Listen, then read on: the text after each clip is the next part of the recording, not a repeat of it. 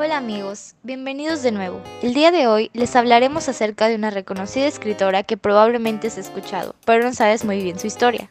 Es correcto. Ella es Juana Inés de Asbaja y Ramírez. Nació en San Miguel de Nepatla, actual Ciudad de México, en 1648. Desde muy chica demostró amor a la lectura. A la edad de tres años aprendió a leer. Gracias a esto, ella era muy estricta con la lectura y en todo en torno al estudio. Así es, ella se castigaba cortándose el cabello hasta no aprenderse un tema. Siempre fue muy apasionada de la lectura. Sus autores favoritos eran Virgilio, Horacio y Garcilaso. Era muy destacada por su bella inteligencia y un extraordinario talento de escritora.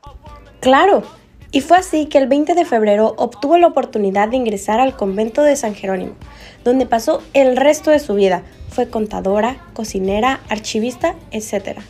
Gracias a esto, en 1680 se le encomendó escribir para el arco triunfal a la llegada del nuevo virrey. Su obra fue titulada Neptuno Alegórico.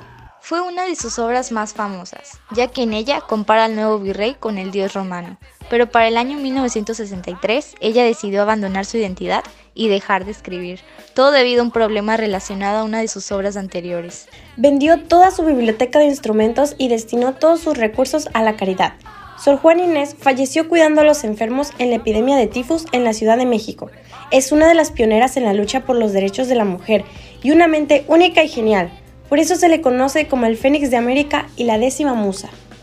Sí, esperemos que les haya gustado este episodio. Recuerda seguirnos en nuestras redes sociales. Nos puedes encontrar como Empalabrarte Oficial en Instagram y Empalabrarte en Facebook. También nos puedes enviar un correo por empalabrarte.podcast.gmail.com. Hasta la próxima.